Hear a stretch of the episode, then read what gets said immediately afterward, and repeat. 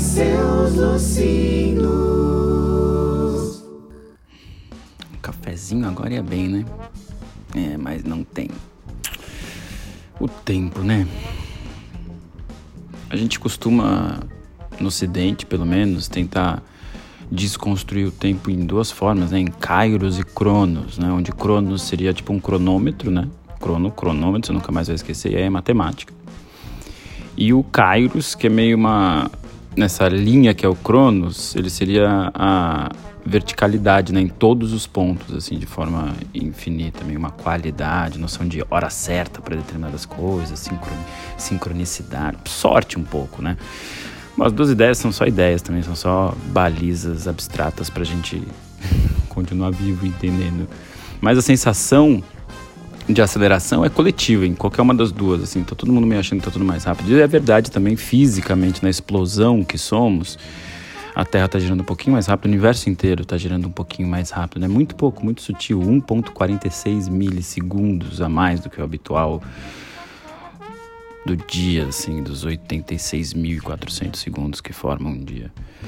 Mas lá no fundo, lá no fundo, bem no fundo, mundo, bem no fundinho mesmo, uh, é, é ansiedade, né?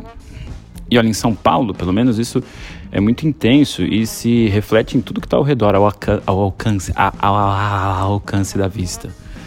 Até com os bichos isso acontece, como se nós não fôssemos bichos, mas a pomba paulistana ela é mais estriquinada, os ratos de São Paulo eles são mais tensos, eles correm meio burros, assim, as baratas são mais desorteadas, os cães lambem as patas, os gatos perdem os pelos.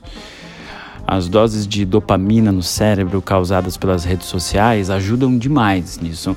Mini alumbramentozinhos a cada curtida, a cada comentário, uma mini desritmia cardíaca quando você ok, alguém ouve um bicho fofo e aí você compartilha.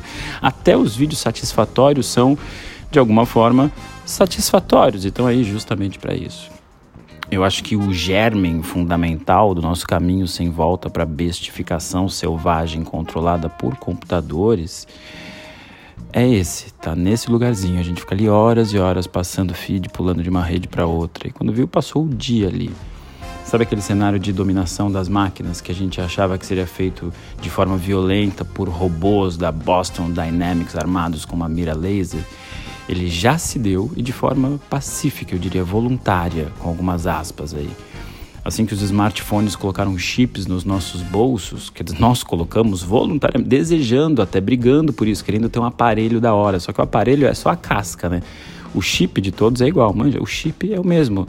Logo, a China não precisa fazer uma vacina, gastar dinheiro com uma porra de uma vacina e botar um chip em você, ô babaca. Para com isso. Você já tá com o chip no bolso além da radiação do Wi-Fi, né, do Wi-Fi no cérebro durante a noite, porque o celular fica na cabeça, e durante o dia fica nos gametas, né? No homem fica no bolso, fica do lado do saco, e nas mulheres fica ou na bunda ou na frente também. Mulher nem tem bolso na frente, né? Uma outra coisa bizarra.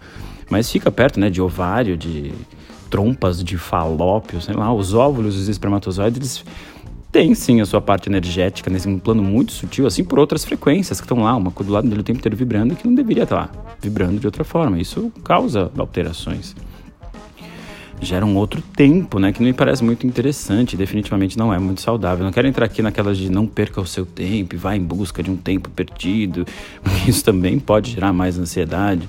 Ou ideias do tipo, puta, o que eu fiz com a minha vida, né? Não fiz nada da minha vida. Isso não existe. Viver já é coisa para cara. Estar vivo cada vez mais já é muita coisa. Se manter por aqui é a própria glória, é a história em si. E até porque essa ideia também de ah, trabalho enquanto eles dormem só também gera mais ansiedade, né? Na real, talvez seja o contrário. Então, a minha sugestão seria justamente perder algum tempo, sei lá, observando justamente o tempo, o passar do tempo. E para isso, plantas são ótimas. Se você olhar para uma planta, parece que não está acontecendo nada lá, mas tá, o tempo todo e muita coisa. Observar plantas pode ser uma boa saída. Fica aqui a minha sugestão para a semana, que seja por um minuto. Escolhe uma planta, a planta que você quiser, pode até ser grama, e só olha, fica olhando uma série de processos cerebrais de análise vão disparar no seu cérebro no primeiro momento, né? Você vai dissecar ela em números e qualidades. Depois, talvez você pare um pouco e se perca.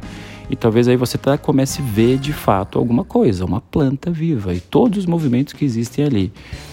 E aí você também vai ver que um minuto é tempo pra caralho quando você está fazendo qualquer outra coisa que não numa rede social ou ansioso por alguma coisa. E eu imagino, imagino até que a maioria das pessoas que, que propuserem eu imagino que a maioria das pessoas que se propuserem a tentar fazer isso não vão conseguir.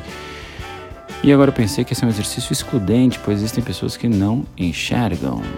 E agora estou pensando na ansiedade do cego. O cego não vê né, certas coisas, não vê miséria, não vê a destruição. Você pode até imaginar, mas ele não vê. O que os olhos não veem, o coração não sente, hein? Frase da minha mamãe, clássica. E é mentira. E mãe. O coração sente tudo, sente pra caralho. O coração. Ele e o intestino grosso, na verdade. O cérebro só processa, né? O cérebro, ele é só processo. Tá privado da visão, não te priva das sensações, né? Muito pelo contrário. Mas eu acho que para um cego fazer um exercício parecido a esse, talvez ele deva silenciar mesmo, o máximo possível. Talvez seja isso, colocar o lóbulo da orelha dentro do buraco do ouvido até escutar a própria circulação por um minuto, sei lá. Mas tem gente também que não tem nem o lóbulo da orelha, né, grudadinho aqui. Aí coloca o dedo, então, tapar o ouvido. É, tapar o ouvido com o dedo e sentir a própria pressão interna do corpo, escutar a própria circulação. Parece um vulcão, né? Nós somos vulcões. Hum. A vida está numa sinergia entre todos os órgãos. Existe até um horário identificado. Tipo, idealmente nós deveríamos estar dormindo entre as 11 e as 4 da manhã, porque são as horas fundamentais, assim, importantes nesse momento. A sua vesícula biliar, o seu fígado estão produzindo e metabolizando coisas para sua própria vida, sua própria existência. E o que, que a gente faz? A gente vai para a rua, né? Vai para o bar, bebe, certinho, bem nesse horário. Parabéns, meus amigos. Nós realmente não entendemos nada. Nem eu entendi essa rubrica de hoje. Talvez seja melhor a gente deixar de ter smartphone. Beijo!